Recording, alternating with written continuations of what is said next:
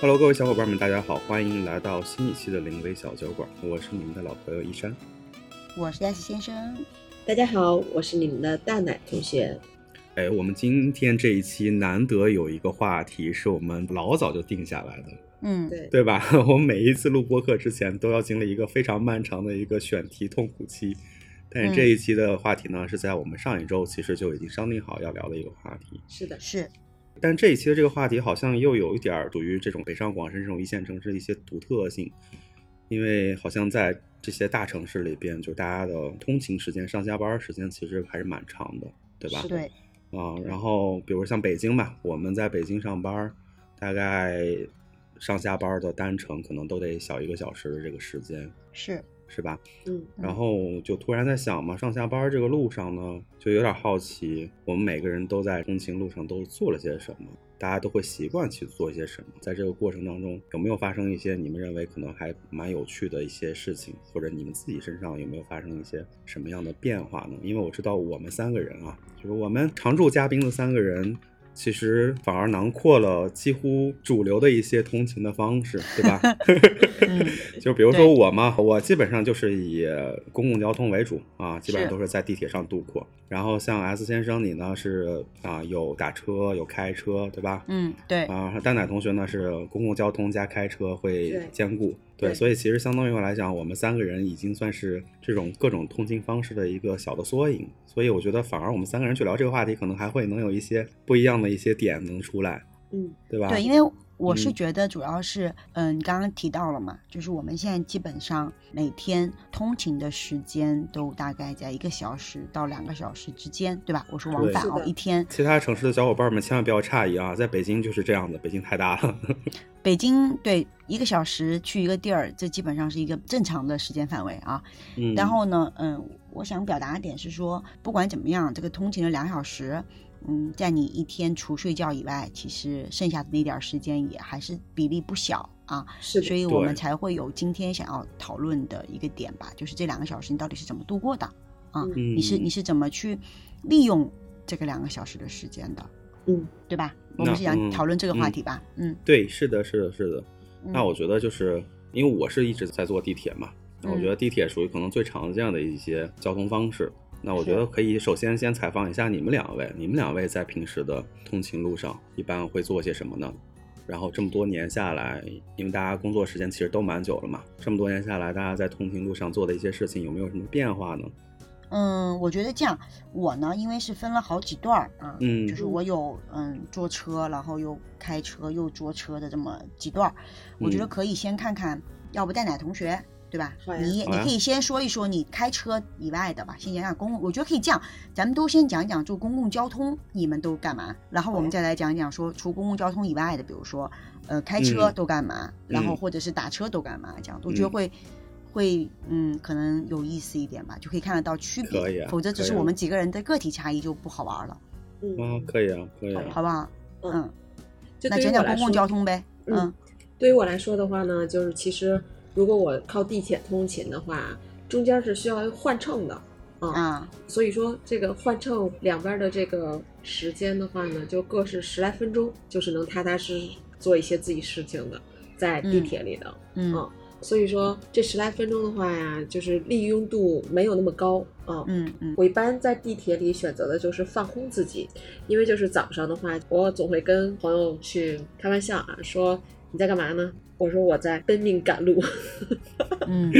对，所以说奔命赶路的过程中，这个两段儿十来分钟呢，相当于是一个对自己的休息和缓冲吧。然后的话，有的时候会看看手机，看看信息，回回信息，看看新闻。更多的时间的话呢，就是其实我是选择放空，就是观察观察在地铁上出行的每个人。要是说好玩的事儿啊，比如说像我知道我该换乘最近距离是应该坐到哪个车厢，所以说基本上在同一时间的同一时段，总会遇到在相似车厢的一些熟悉的陌生人。他可能就是跟我是同一个出行的时间，我也不知道他的终点在哪儿，但是就是总能相遇。对，然后的话，偶尔就会想一想，说，哎，他们可能是什么工作，然后他们可能处于一个什么的人生阶段，他们的状态呀、或者观察一下就是不一样站进来的人的，甭管是穿着也好，还是精神状态，就觉得还是挺好玩的一件事。嗯对啊、所以说就是对于我来讲，现在基本上就是地铁作为公共出行的方式吧，然后没有那么太长时间啊、所以就也确对实对吧？因为你刚刚讲你的时间比较短嘛，就是十几分钟、十几分钟的，就时间相对于比较碎片啊，对所以你就用来休息了，对吧？对然后是的明白，我觉得这也嗯很正常哈，嗯我觉得他就刚才蛋蛋同学讲的这个观察人这件事儿啊，就是这也是我常干的一件事儿。嗯我觉得地铁里头，尤其地铁里头，公交车上可能还会有另外一个不同的一个点，但是地铁里头观察人吧，就因为它就是一个封闭的、密闭的空间嘛，是的，然后你跟不同的人的交集，大概就那么几站地的交集。然后这个几站地的过程当中呢，你可能看到了一些事情，或者看到了一些人，然后你就会从他们身上可能脑海里头会脑补一些画面，就会想，哎，他们的工作背景是什么样的？他们的家庭环境是什么样子？他们进来是因为什么样的事情？出去会是什么样的一个事情？这就特别有意思，它就会在脑海里头形成一个自然而然发生的一个像小电影片段的这样一个事儿。嗯而且这个事情是不受自己意识控制的，你不会说有意的去思考这件事儿，嗯，它就是在大脑深处自然而然就形成这样的一些变化。嗯我觉得这个就是一件特别好玩的一个事儿，这也是我经常干的一件事儿。嗯，然后呢，我一般会在咖啡嗯厅干这个事儿，哎看来大家都有这样的癖好。对，对，然后因为我坐这个地铁上班儿下班儿的话，这个时间会比较整块儿一些啊，因为我嗯单一线路上的时间可能会在四十分钟左右。嗯所以会有一个比较整块儿时间。我以前通勤路上其实跟绝大多数人一样吧，因为大家如果坐过地铁的话，肯定会发现了，就基本上地铁上、公交上，基本上人人手里头都抱个手机啊，也不一定在干什么。有的人刷短视频，有的人可能呃看小说，或者有的人就在工作，有的人玩微信。就是每个人可能做的都不一样，但是大家都会有一个共同点，就是抱着手机，然后呃脑袋沉下来，聚精会神的在这个手机里。我以前也是一个完完全全的一个手机低头族，然后我后来有发现一个点是在于说，嗯，但是这个是中间突然有一天的一个变化，是突然去想这个事儿，好像每天早上看似在干一些很休闲、很放松的一些事情啊、也不需要太多的费脑子，但是嗯。反而发现这一天的精神不太容易集中。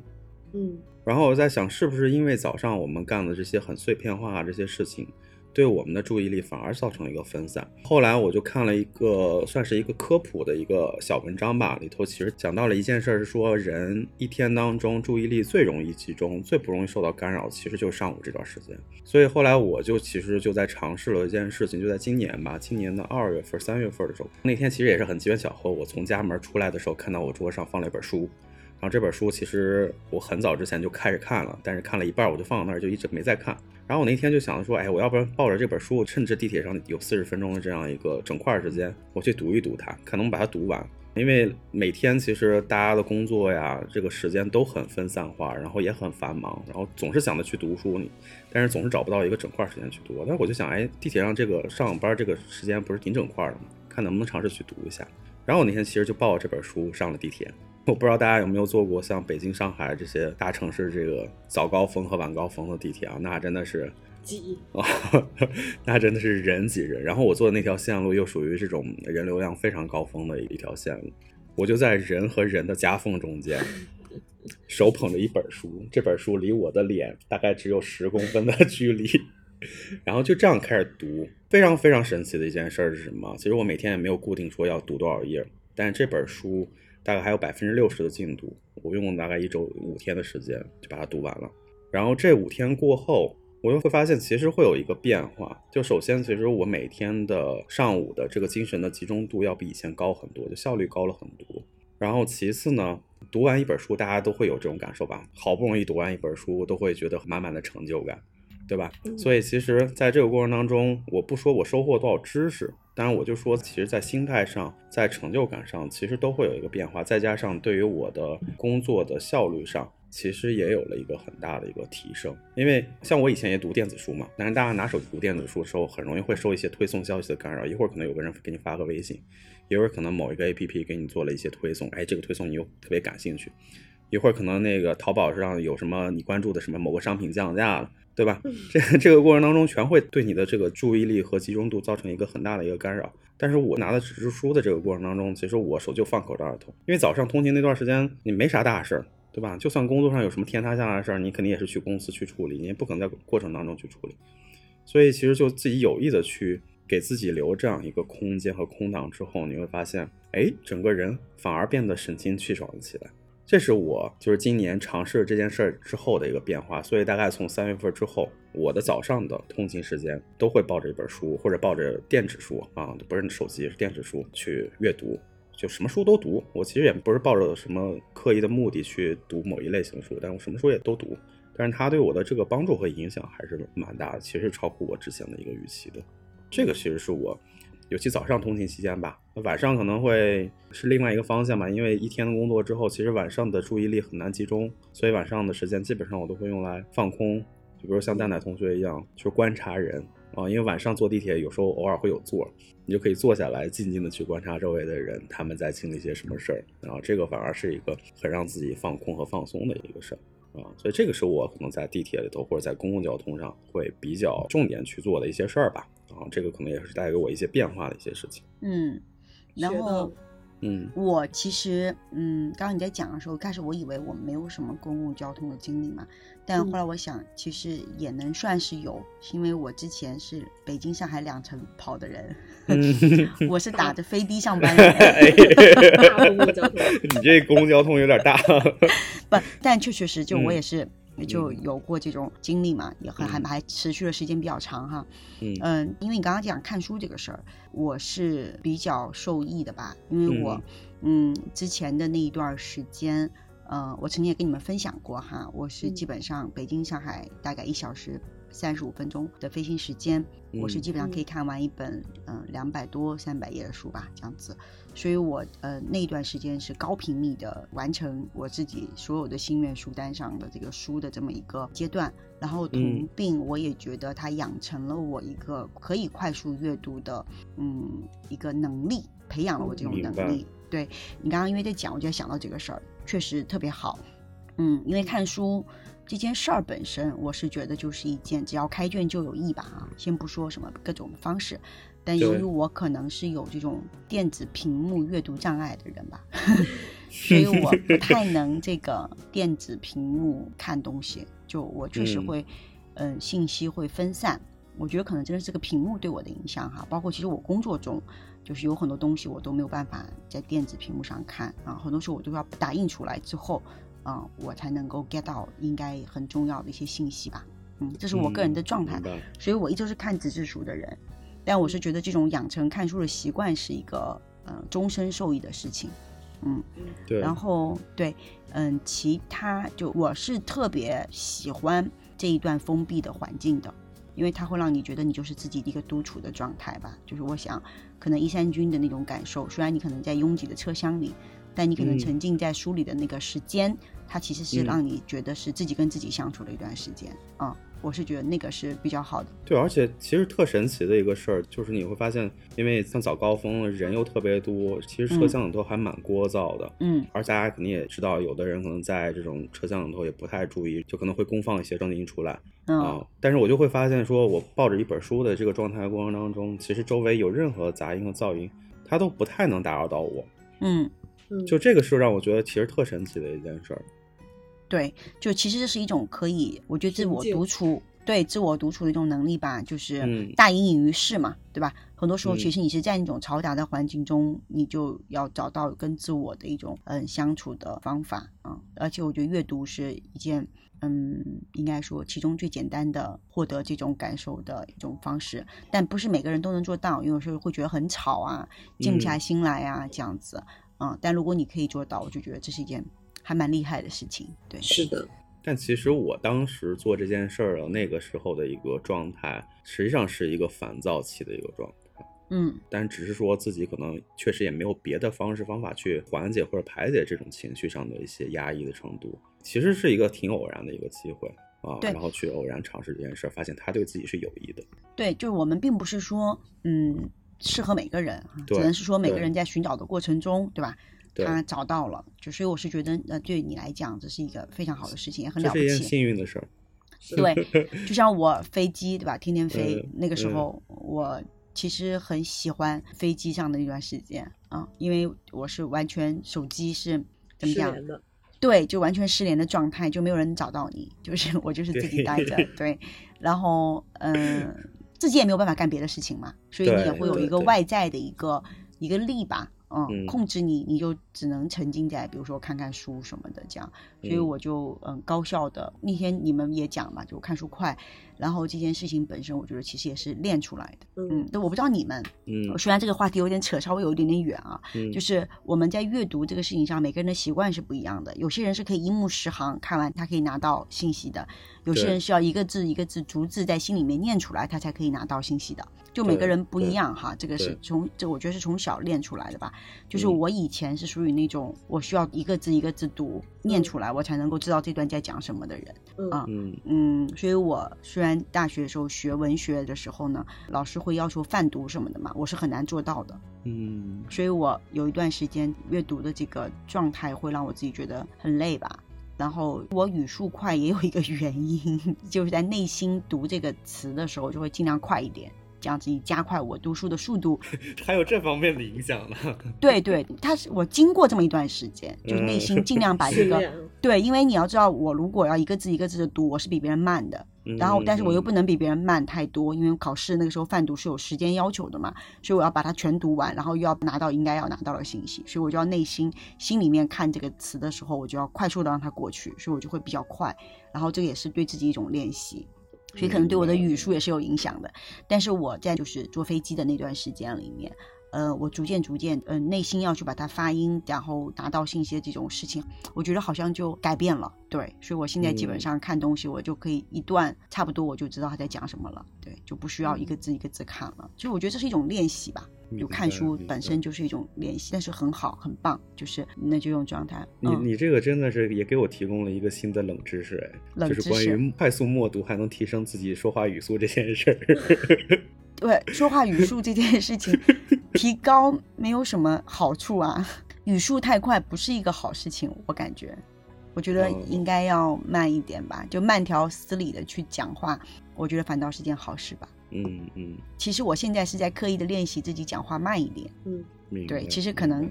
这就是就是怎么讲呢？就是在任何一个状态下，你都并不是唯一的好或者唯一的不好。对对，是所以它就是要慢慢调整。对，但是嗯，在通勤路上看书是一个非常好的选择。然后你看嗯，就是在很多其他的国家，就那些爱看书的国家，就是比如说啊，我去过日本、越南，嗯嗯，包括一些欧洲国家，嗯英国什么的，对吧？他们其实嗯都很爱看书，包括澳洲，我记得好像也是吧。然后那个纸是因，为澳洲的通勤也挺长的，澳洲通勤坐坐火车嘛，也对的对的蛮长的。对的，你会发现，比如说我刚刚讲到这几个地方，大家都是因为要通勤的时间比较长。日本也是经常要坐那个什么新干线嘛，坐火车，所以你会发现，嗯，那些地方的人基本上在这种公共交通上都会拿出一本纸质书在看。嗯对，嗯，大部分的人，很多人都在看书，对，所以其实是嗯一个非常好的选择。嗯，好，好，我们公共交通聊完了，来聊啊聊这个你们，我们先从打车聊呢，还是先从开车聊呢？都可以。都行。那先从开车吧，你开车你们俩正好也有共同点，那我先说开车，啊，好吧？嗯开车呢，因为我可能也开的就比较久嘛，就每一次单程的时间都比较久，嗯，所以呢，我在车上我一般就不能看书了，我也不能看手机了，对吧？对我就只能是听东西。我不太喜欢就是在一个密闭的空间里面，就是什么声音都没有，嗯，我嗯不太会喜欢是这样，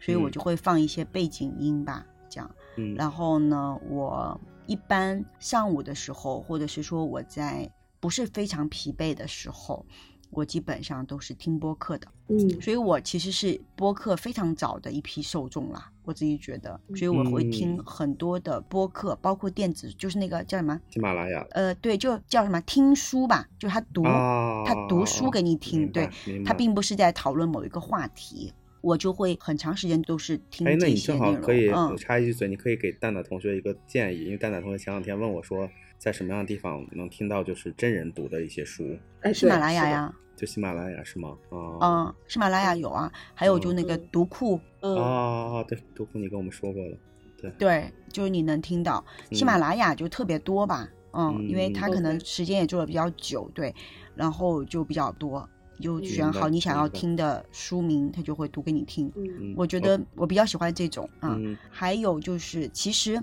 我不知道你们有没有感觉啊，就是嗯像我们现在又有小朋友的成年人，你就会希望有一些自己的时间或者是空间。然后其实开车是一个比较好的一种状态，就在车里面待着，你自己一个人嗯开。嗯我是比较喜欢这种感觉的，就自己一个人在车里面，这样就整个这个空间都是我自己的，然后我就嗯想干嘛干嘛，对吧？所以我嗯基本上就是会放我想要听的这些声音，这样，嗯。嗯但是我会在很辛苦的时候，比如说我一般今天工作很累，嗯，很忙，嗯，或者我开了很多个会，我大脑很疲惫的时候，我就不会再放播客或者是听什么书了，因为那个还对我是有要求的嘛，因为我也得脑子动嘛，对吧？对听他在讲什么，注意安全。对，所以我一般就会在那个时候放音乐，嗯就是上次我们不是还有一期播客讲最喜欢的一首歌嘛，对吧？一首歌就对对对对对，所以我就会在那种时候听音乐，就会嗯让我自己相对于比较放松，然后我也不容易精神不集中，对，就是嗯还是可以让我比较平安的把车开到我想要开到的地方去啊。这个我一般是在自己开车的时候会做这几件事情吧，这样，嗯嗯，那蛋蛋同学呢？我的话呢，就是会听广播。嗯，哦，哦，我早年也听的，就就就 这听上去很古早的感觉。北京的九十一点五，对，嗯，就是什么八七六啊、幺零三点九啊之类之类的，就会听到。嗯我我早我早年也是听广播的，嗯是，然后慢慢的话呢，就是在 S 先生的引荐下就开始听播客了。嗯，播客，对，然后就是比如说有一些晚上的时候，就是比较疲惫的时候，就是嗯可能不会选择在听东西去获得其他的信息，就会嗯选择听音乐，然后就让嗯自己就是更加精神一点。嗯，对，嗯嗯。那这也像我们俩是是比较相同的哈。对，是的，是的，是的。所以的话，就是其实基本上都是我也是属于呃，这个环境音必须要有一点儿陪着嗯我。我也是这种这种人，嗯对对对，呃，还有细节就是不想因为这个听什么事儿的话，会听不到说，比如说有别人按喇叭的声音呀、或者说，比如说呃，会干扰我去看各种反光镜的这么一个情况。对，嗯所以的话，还是要以安全作为第一的基础上。对对我会选择就是比较适合我当时状态的一个方式，嗯、对去调节这个比较憋闷的氛围吧。这样，嗯，对，有些时候也会刻意的放一些 Don't Start 的音乐，对对对对对对对。上回你们坐过我的车，被吓到了。要要让自己就是也跟着 cheer up 一下。对对，嗯嗯哎，你们有没有发现，其实听音乐这件事儿啊，有时候就我们认为它是一个放松的一个方式，但有时候反而听音乐可能会给自己带来一些劳累感。哈，那倒也不会吧？我也没有没有经历过这种，对你没有经历过是吗？对没有，啊，因为可能是因为我我不太听，啊我是那种一直听音乐的人，可能是。啊，因为我以前通勤路上其实有尝试过，就全程就听音乐，然后我会发现，就全程听完以后，我觉得也挺累的，就感觉是给自己增加了一些负担的那种感觉哦，那是因为戴耳机吧？啊，是，对，其实我不知道你们有没有感受，就是戴耳机听东西会格外疲惫一些。嗯，还真是嗯，因为我觉得就我自因为己曾你你们车里头是可以自己公放嘛，但你在那公共交通上肯定是没有办法。对啊，对啊，对啊，所以我就说，刚刚我说我其实还蛮喜欢开车的时候的，就是、哦对它就是一个外放的状态，对。但你如果戴着耳机长期，其实还是压力是压在你耳朵本身，我觉得，所以其实会觉得格外的累啊、并不是因为这个这个声音对你的影响，我是觉得是那个耳机的问题，嗯。明白明白。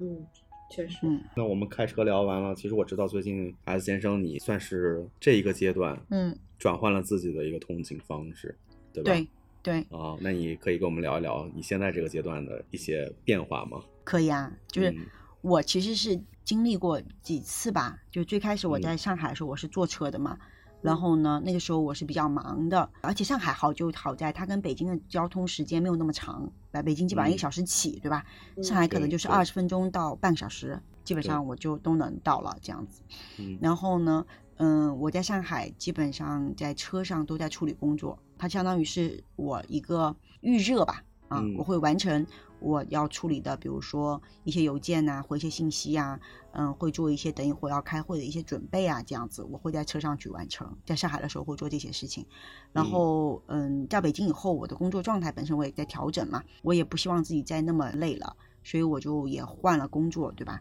那么我在北京现在，嗯，不开车，然后打车的这个原因是因为之前闪到腰嘛。然后我打车是一个被迫的一个行为，呃，原因是因为我此前在北京开车，我会觉得自由。第二，我不太喜欢乘坐这个出租车也好啊，一些这个网约车也好呀，就我不太愿意，是因为我是觉得那个封闭的环境里面气味有些时候不太好闻，所以我个人会有些抗拒。因为北京真的是很堵嘛，路上。然后我可能对那些陌生的司机开车，我也会有一些担忧，这是我内心哈，就我自己的心理状态。但是由于我身体的情况，我选择打车了以后呢，我要让自己逐渐适应这种方式，所以我是要做了一段时间这个心理建设的啊，所以我也经历过一段变化，就是一开始我要让自己放松嘛，我就选择呃跟所有的出租车司机聊天儿。嗯，就是我基本上了解了北京大部分的民生，就就每天都跟出租车司机聊天，去一个小时聊，然后回来一个小时聊，就发现出租车司机都特别能侃啊，就特别能说，然后就天南地北的跟你聊啊，然后也能听到特别多，就是可能是我觉得出乎我意料的吧，或者是说。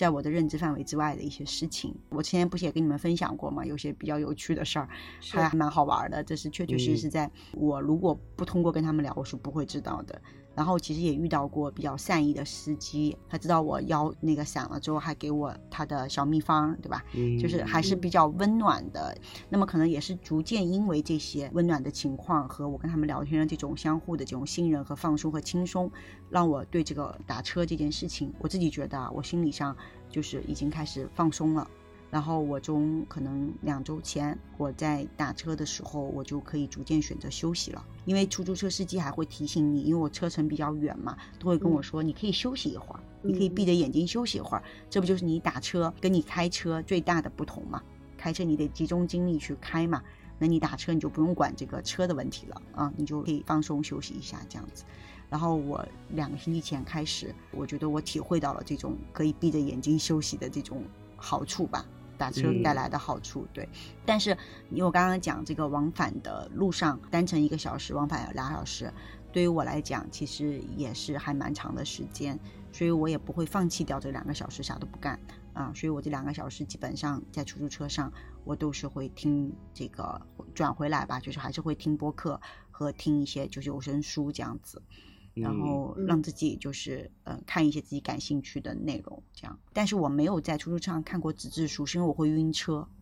啊，大多数人我觉得都会晕车。对，嗯，我我 我低头看纸质书，我肯定得晕车，所以我不能再看纸质的文件。对，所以我基本上选择闭着眼睛听东西这样。然后呢，呃，我呃不知道你们有没有一种感觉，就是我发现了一个我自己的一个下意识的习惯，嗯，就是。嗯，我坐出租车开始，嗯，我就不管我耳朵里有没有放东西，就是手机有没有放东西，我都会把耳机塞在耳朵里。我也会。嗯，我有些时候觉得这可能是一种自我意识的一种保护，因为它跟你开车不一样。嗯，开车是那个环境都是你自己嘛，然后你打车就不同嘛，就那个司机跟你也不认识，对吧？而且司机如果看见你戴着耳机，他也就不会跟你主动去说任何。对他，他就他就不太会打扰你这样子。对，因为上海我们司机是认识的嘛，所以其实你那个环境也会相对于放松一些，你可以做一些你自己想要做的事情。对，就完，所以我觉得不太一样。对，明白，明白。我突然又有一个问题啊，就是你说，你你们觉得这个通勤路上的这段时间对自己的就能量补给的作用更大呢，还是消耗的作用更大？嗯，我曾经一度觉得消耗挺大的。曾经一度，然后嗯，那是因为你会觉得很疲惫啊，然后你工作又很压力很大的时候，你还要提前一个多小时出门，对吧？就是这个其实是这种压力。但现在逐渐找到了一种让自己相对于可以接受的方式的时候，你就会觉得还可以了。对我倒不认为它是个补给啊，嗯，就是一个你选择下的一种对这段时间里的一个。嗯，呃不能说叫消耗吧，就这段时间里面你想要做的一件事情吧，我觉得是一种选择，对，它没有浪费，你就会比较舒服。就像你刚刚讲到的，就你几天看完了一本书之后，你会有成就感，对吧？嗯，它其实不让你觉得我荒废了，嗯，因为毕竟每天时间比较长，对，所以我倒没有那种成就感过啊。就比如说我把这个碎片 时间利用起来了，嗯，有什么成就感倒没有，我只是觉得就没有那么无聊吧。嗯，明白，因为大家肯定也听到过，包括最近吧。这几年其实很多年轻人、年轻群体一直在嚷嚷的一个口号叫“逃离北上广”啊，然后。他们逃离北上广，其中有一条就是认为通勤时间太长，太影响自己的生活质量。嗯，对，对，所以我就觉得说，是不是对于很多人而言的话，其实通勤这件事儿，多数情况下是一个不得不去做的事儿，然后这件事情就给自己带来的这种消耗和负累感会更重一些。嗯，但我是这么感觉的，因为我。在上海的时候，我是觉得上海的通勤时间是比较适中的，嗯嗯，然后所以我认为，嗯，并不是说通勤这一件事儿，而是我觉得因为北京太大了，就是你不光通勤，就是你要办个事儿，对吧？你要去见个朋友，其实你在路上的时间都太长了，对，时间成本很高，对，这个是一个问题。嗯嗯，但就是那个所谓的幸福感的来源，其实就是来源于说，我想见朋友，我们约好了，我半小时以后就能见到了。嗯嗯，这个我是觉得是一种幸福感。我们在北京不行，我们基本上约个朋友，你得至少不提前半天，对吧？然后也甚至都要提前一两天，跟人家约好，然后我们要出个门见个人，都是一个大事儿。因为毕竟在路上你还得规划一下，对吧？对。所以其实我觉得这个事情是一个负累吧，就交通的时间成本是一个负累啊。但是你又不能说因为它是一种负累，大家就不在北京待了，那也不对，对吧？只不过是说你要在这样一个环境里面找到一个自己相对于舒适的方法，我觉得才是合理的。明白。对。啊，其实怎么能让它也不一定就要把这个时间利用起来啊，就是把这个时间让你觉得它不是一件。浪费的事情，对的，浪费的事儿，对，对的，对的。就像我刚刚讲的嘛，它不一定是让你真的是觉得你特有成就感，对吧？但你不会认为它是在浪费，你就内心上就可以很平稳的接受吧。我是这么感觉，你就不会因为这件事情给你带来更多的过分的一些焦虑也好，或者是说让你觉得是一种负担也好，就不太会了。嗯嗯，对，我觉得这点说的其实还蛮好的。对吧？就你看你在哪个地方生活呗，你最终你都是要去寻找到一个适合自己的方法，对吧？你像我不是也转换各种方法吗？对，它终归是要在这个里面找到一种相较之下的一个平衡吧。嗯嗯，对，这个过程当中，其实，在任何一个环境里吧，你刚才讲都有适合自己的方式啊。对，其实我认为也都有能让自己舒适的方式。对对，没错。啊，对，只不过说我们每个人要有意识的可能去寻找这样一个方式，怎么样能让自己更放松、更舒适下来啊？对，舒服，对，能让这段时间不变成一种消耗的一件事，没错，还是蛮重要的。没错，要尝试各种方法，能让自己舒服了，我觉得才是应该的。嗯嗯，那 OK，那我们今天聊了这么多，也不知道各位听众小伙伴们，你们听到我们聊关于通勤路上这个话题。有没有一些新的想法呢？你们自己通勤路上会做一些什么样的事情来充实这段时间呢？啊，也欢迎大家在评论区下面啊留言，来跟我们做一个进一步的分享。是的，对。那我们今天的这个话题就聊到这儿。好的呀。好，那我们下一期的临危小酒馆再见喽。再见喽，拜拜。拜拜。